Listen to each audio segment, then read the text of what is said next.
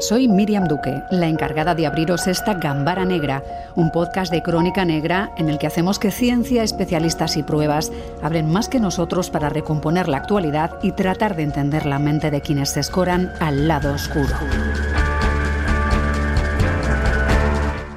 La Fiscalía tailandesa acusa a Daniel Sancho de asesinato premeditado en su informe definitivo. Consideran que acabó con la vida de Edwin Arrieta y después ocultó el cadáver.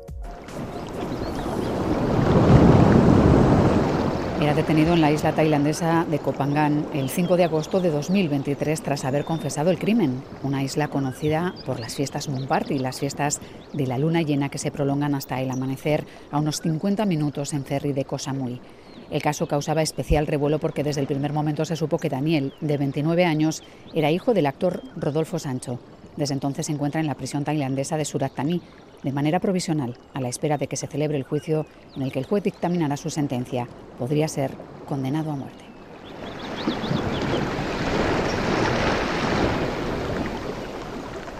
Víctor Verano es médico forense recientemente jubilado del Instituto Vasco de Medicina Legal de Guipúzcoa. Víctor, ¿qué tal? ¿Cómo estás? Encantado de estar aquí y gracias por invitarme. Bueno, Víctor será una de las voces que se incorporen esta temporada, así que seguro que aprenderemos mucho y esperemos que, que estés muy a gusto, Víctor. Gracias. Bueno, en el caso de Daniel Sancho, sus abogados intentarán utilizar como atenuante que la víctima, el médico colombiano Edwin Arrieta, lo coaccionaba para mantener una relación, así como la existencia de un vídeo sexual con el que supuestamente amenazaba a Sancho, en el que quedaban reflejadas las coacciones. Víctor, ese nivel de estrés en caso de haberse producido un nivel de estrés eh, de sentirte profundamente amenazado o creer que puede pasarle algo a tu familia, puede desencadenar un impulso de matar mm, como el que estamos viendo mm, o una suerte de paranoia? Bueno, parece que en este caso desde luego ha sido así, ¿no? Todos los indicios, con todo lo arriesgado, que es lo primero que quiero aclarar, que resulta muy arriesgado eh, opinar eh, pericialmente sobre un caso del que tenemos básicamente informaciones de prensa y además desde un país lejano con muchos puntos oscuros todavía. ¿no? Eh, puede ocurrir que alguien, algún tipo de persona, tome la decisión de, matar a otro o de solucionar el problema eliminando al sujeto que supuestamente le causa el problema. Entiendo que, en líneas generales la, la, presión o el estrés que nos podemos autogenerar hará que no reposemos decisiones, ¿no? buenas o malas, y cuando son muy malas, pues es mal asunto. Claro, en este caso parece como que, bueno, que se había tomado esta decisión incluso previamente, lo cual es indicio al menos de que la relación en la que Daniel estaba metido no iba como él quería o no estaba eh, dando la, en fin, las satisfacciones o, las, o que le generó una serie de problemas que él no esperaba o que de los que quería deshacerse y no encontró otra solución. Desconocemos por qué, puesto que eh, evidentemente la víctima no puede dar su versión y lo que, como decía al principio, los datos que tenemos son datos de prensa, algunos más fiables que otros y algunos más oscuros que otros. Es difícil pronunciarse. Ocurrir puede ocurrir y de hecho estamos aquí hablando de este caso mm. porque ha ocurrido. ¿no? Sí, es verdad que estamos en una distancia importante también de los sistemas legislativos, eh, pero pocas veces vemos tantas imágenes que nos lleguen casi desde el primer momento, porque hemos asistido casi hasta los vídeos completos de las reconstrucciones del crimen o, cómo ha estado ¿no? en, las habitaciones. Como médico forense y siempre en base a la información que, nos llega, ¿en qué perfiles crees que encajaría el comportamiento de Daniel Sancho? Porque tú has trabajado muchos años y los últimos casi exclusivamente en la psiquiatría forense. Eso es. Bueno, en principio, y volviendo a hacer la salvedad de lo arriesgado que resulta pronunciarse con la información de que disponemos. Hay datos que llaman bastante la atención. ¿no? Lo que parece demostraba la premeditación, la compra de instrumentos y herramientas en días previos, parece demostrarse la muerte relativamente rápida de Edwin, no sabemos en qué circunstancias. Eh, el hecho de que mostrara, bueno, las conductas posteriores, no solo las que desarrolló para eliminar los restos del fallecido, sino bueno, eh, la participación en la fiesta de la luna llena, la relación más o menos desenfadada, hay versiones contradictorias sobre esto, pero más o menos desenfadada con algunas personas durante esa noche, los intentos de aparentar normalidad y también, eh, como se aprecia en las imágenes de televisión, pues cierta frialdad, cierta distancia, sugieren la presencia de elementos pues del tipo de trastorno de personalidad tipo B. No sabemos, no podemos saber si padece un trastorno completo, simplemente son rasgos que aparecen en este contexto que estamos analizando, pero bueno, encajaría en algunos rasgos de tipo antisocial, de tipo narcisista, eh, bueno, incluso a pesar de la premeditación y a pesar de la supuesta organización, una aparece también una especie de falta de previsión de las consecuencias de sus actos, una especie de confianza excesiva en que las cosas iban a salir como él quería. Bueno, como digo, eh, lo que se llama normalmente clúster B, los trastornos de personalidad inmadura, con predominancia o con apariencia, por lo menos en lo que hemos podido ver, de rasgos eh, antisociales o disociales y narcisistas. Mm. Es verdad que cuesta pensar que a pesar de que compraran una tienda local guantes de goma, productos de limpieza, bolsas de basura, cuesta creer que alguien planeara un crimen en un país justo con pena de muerte. Pero supongo que en tu larga trayectoria como forense, como psiquiatra forense, habrás visto casos en los que los actos no, no casaban con la lógica que les vemos desde el otro lado, ¿no? Claro, no podemos saber qué pensamientos tenía a la hora de organizar su conducta con relación a estos hechos, pero quizá influyera, quizá, ¿eh? lo digo con cierta eh, osadía incluso, ¿no? pero quizá pensara que era un país no suficientemente desarrollado o la lejanía le ayudara a ver las cosas de otra manera, quizá pensara que el sistema policial o el sistema de investigación eh, podía ser burlado más fácilmente que en otro tipo de países, no lo sé. Pero en este tipo de trastornos de personalidad muchas veces se toman decisiones un poco, a pesar de la aparente organización, pues un poco a la ligera o un poco sin valorar todos los elementos que están en juego. Y esa aparente falta de lógica pues no es para tanto, no, no, no es, no es tampoco tan absurda. Aunque Daniel dijo que Edwin se había golpeado en el baño tras una discusión, en las reconstrucciones mantiene esa versión. Lo que ha trascendido de la autopsia indicaría que el cirujano colombiano murió degollado por Sancho. Se ha repetido muchas veces que Daniel es cocinero, que por tanto sabe manejarse con los cuchillos. Ser bueno Víctor cortando en cocina habilita para una tarea tan ardua como la que puede ser desmembrar un cuerpo humano para deshacerse de él, porque a lo mejor estamos pensando que es algo simple. Mm, bueno, más que simple o complicado, es básicamente costoso. Es, muy difícil, es muy pesado, es una tarea que requiere fuerza, que requiere dedicación, que requiere mucho tiempo. Eh, desconozco el grado de formación exacta de los cocineros al respecto. Sí sé que realizan cursos o al menos eh, jornadas de despiece, pero suelen ser piezas más pequeñas, piezas que ya vienen preparadas para sacar las, las partes más comestibles, filetes, chuletas, etcétera. No sé si llegan al extremo de despiezar piezas grandes. Claro, por eso digo que es que hacemos, eh, se hace mucho esa traslación de como si fuera una cosa simple, ¿no? Que pasara de, pues si, si tienes manejo con los cuchillos, serías capaz de algo así. Y entiendo que es una tarea muy compleja, ¿no? O, larga. sí, lo que suele ser característico es que eh, hay diferencias, no siempre y, no tan claramente eh, apreciables, pero bueno, hay diferencias entre el tipo que mm, descuartiza o que desmiembra a otro sujeto teniendo conocimientos anatómicos o teniendo conocimientos al menos de, de, el tipo que lo hace un poco de manera más burda. Tiende a cortarse en zonas diferentes, tiende a cortarse más en las... En fin, eh, pueden buscarse ciertas articulaciones que son más fáciles de, de eso, de, desarticular, valga la redundancia, o puede mm, tratarse de cortar directamente en las zonas eh, más accesibles, como las diáfisis de los huesos largos. Eh, bueno, el estudio de la autopsia, de los fragmentos de corte, de las superficies de corte, arroja datos muy importantes que en este caso no estamos teniendo. ¿no? Mm. Bueno, algunas partes del cuerpo han sido recuperadas, otras no han eh, aparecido. Sancho y Arrieta, en principio, parece ser que habrían quedado el día 2 en Copangán, una isla muy turística. La policía dice descartar cómplices, parece que no han encontrado ni restos de ADN ni imágenes en las cámaras de los alrededores. Y el acusado deberá comparecer ante el fiscal y el juez del caso el 13 de noviembre, después de que se anulara la vista prevista hace muy poquito, porque no contaba, en principio, con la presencia de un traductor de español.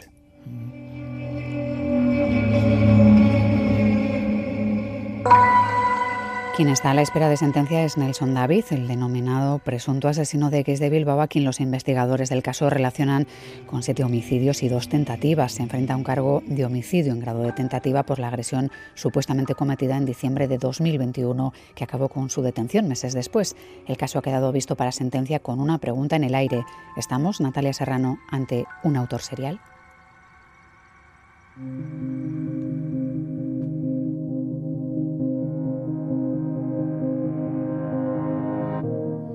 En un juicio siempre hay algo que sorprende. En este fue cuando un agente cualificado de la investigación de la Erchaincha situó el contexto, todo el contexto. A la vista de la posibilidad de un autor serial, se nos adjudicó el 29 de abril la, investigación. No ha quedado claro, no, no le ha dicho cuántos de estos casos eh, hacían el grupo. Puede darnos un número concreto si lo sabe. En aquel momento creo que estábamos hablando de cinco y con el paso del tiempo eh, hemos relacionado, ahora mismo tendríamos siete homicidios y dos tentativas. Absolutamente relacionadas a nuestro modo de ver. A mí que, perdone, con, con el debido respeto, que diga que está absolutamente relacionado con el resto de, homicidios como, as, como persona, como asesino serial, me parece una, una, afirmación tan grave como para preguntarle en qué se basa. El sospechoso eh, manejaba dinero, manejaba tarjetas, vendía objetos personales de las diferentes víctimas. Siempre él aparecía además como receptor en sus cuentas o aparecía nominalmente eh, como vendedor de pertenencias o incluso hemos llegado a ver en diferentes imágenes de cajeros cómo él sacaba dinero con tarjetas de fallecidos. Un contexto que el acusado, el hombre que se sienta en el banquillo, niega en declaración ante la sala, como niega también la agresión que ahora mismo se juzga. No soy ni mucho menos ni un asesino en serie, ni una persona que intenta matar a alguien, ni mucho menos. En mi vida he cometido cantidad de errores, cantidad de errores. Llevo 13 años de mi vida cometiendo errores, la verdad que sí. He consumido cantidad de drogas para que después vengan a decir unos médicos forenses que solamente me han eh, entrevistado una hora en decir que tengo un trastorno antisocial, de esto y lo otro. Que intenté como, no sé si, si aturdirlo como me decían, pero en mi mente hay un mito como que fue cuestión de segundos de decir como que qué haces, que mi mente y el cuerpo se desconectaron de por sí. Yo quería salir huyendo de ahí.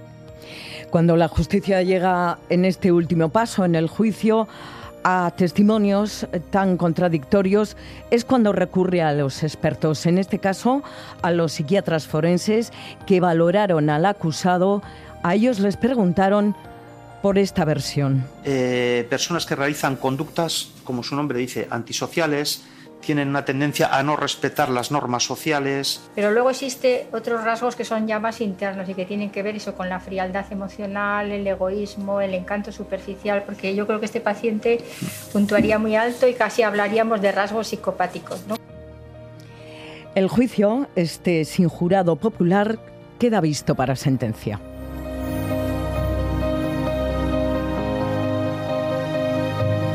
Los investigadores del caso relacionan eh, a este con otros siete homicidios y dos tentativas y se habla, Víctor, de trastorno de personalidad antisocial, no sé si hablamos de narcisismo y de falta de empatía, ya habríamos mencionado dos veces narcisismo hoy.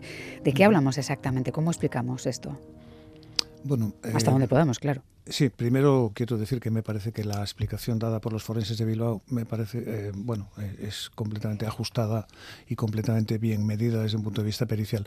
Eh, cuando se habla de narcisismo, de conductas antisociales, se hablan de personas que bien en el entorno inmediato, bien en el entorno social, causan daño se saltan las normas, carecen de empatía, eh, manifiestan frialdad emocional ante el sufrimiento ajeno y utilizan a los demás.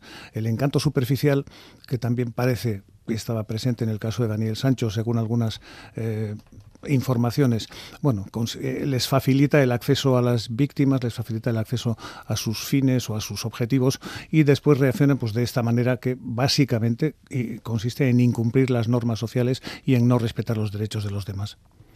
Hablábamos eh, de esa falta de empatía, del narcisismo, se mencionaban también la posibilidad de mostrar rasgos psicopáticos Supongo que en tu carrera, Víctor, te habrá tocado muchas veces participar en un juicio como perito experto para tratar de explicar una conducta o, unas lesiones. No sé si es eh, fácil que entendamos las cosas. A veces nos eh, encasquillamos un poco en ciertos términos legales que no entendemos. Eh, bueno, nos pasa mucho con la alevosía, por ejemplo, ¿no? que no acabamos de entenderlo. En principio, la parte que toca a un psiquiatra forense, ¿llegamos a entenderlo mejor o también es complejo?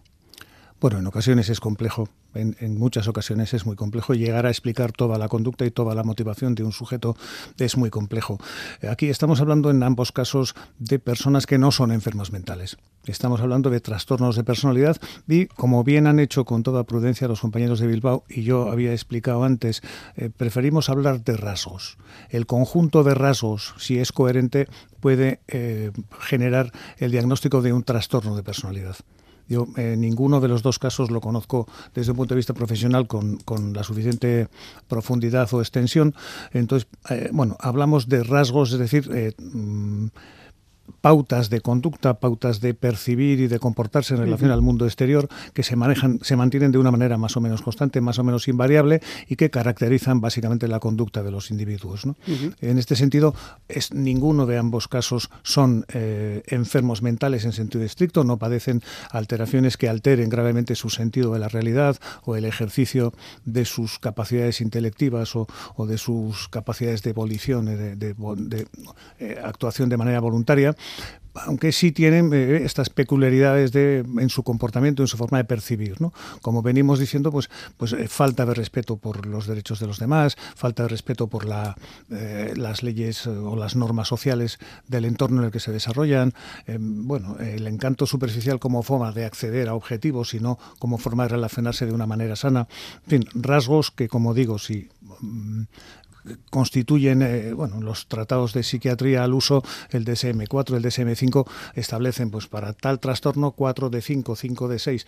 Bueno, eh, hmm. estamos un poco en esos rasgos, ¿no? en esos rangos. Claro, entiendo que eso será más eh, complejo de trasladar que si estamos hablando de otro tipo de de trabajo forense, ¿no? como pueda ser explicar ciertas más, marcas perdón, de estrangulamiento que puedan aparecer o que se correspondan con las de casos anteriores o si las heridas de una víctima son compatibles con un asalto desde atrás, ¿no? como se denomina el mataleón, ¿no? que entiendo que también es una tarea propia de un perito forense que no de un psiquiatra forense en este caso. Bueno, sí, es más propio, en fin, si el sujeto queda vivo, se trata por parte de los traumatólogos forenses o de los médicos forenses clínicos generalistas. Si el sujeto fallece, se investiga en la autopsia, tanto en el examen externo como en el interno.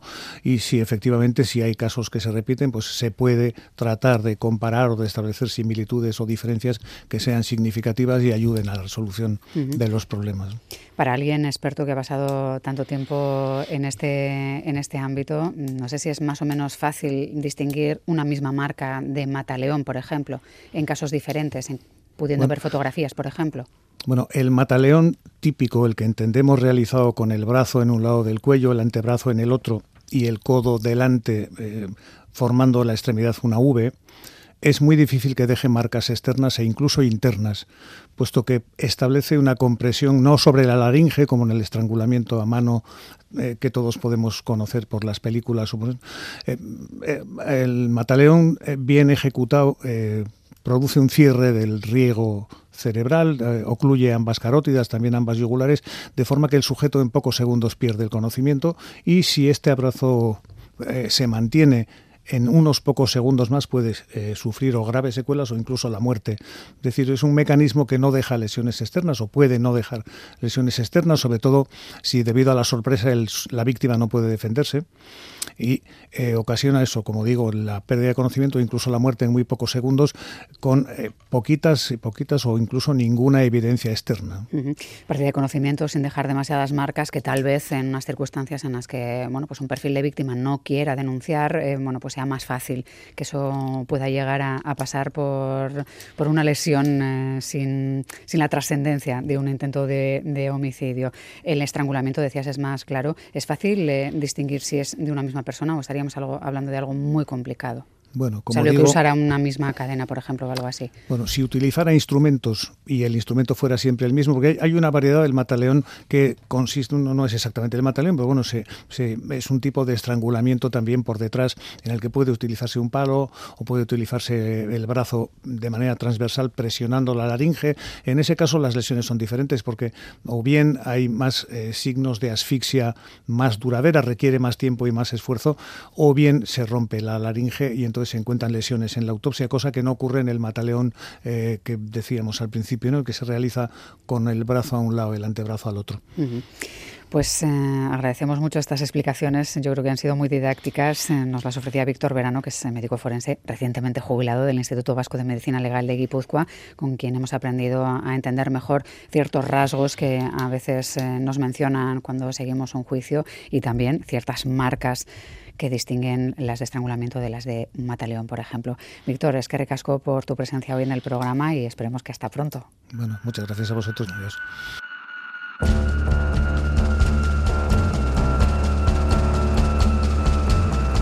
Gambara Negra, el podcast de crónica negra e investigación de EITV Podcast.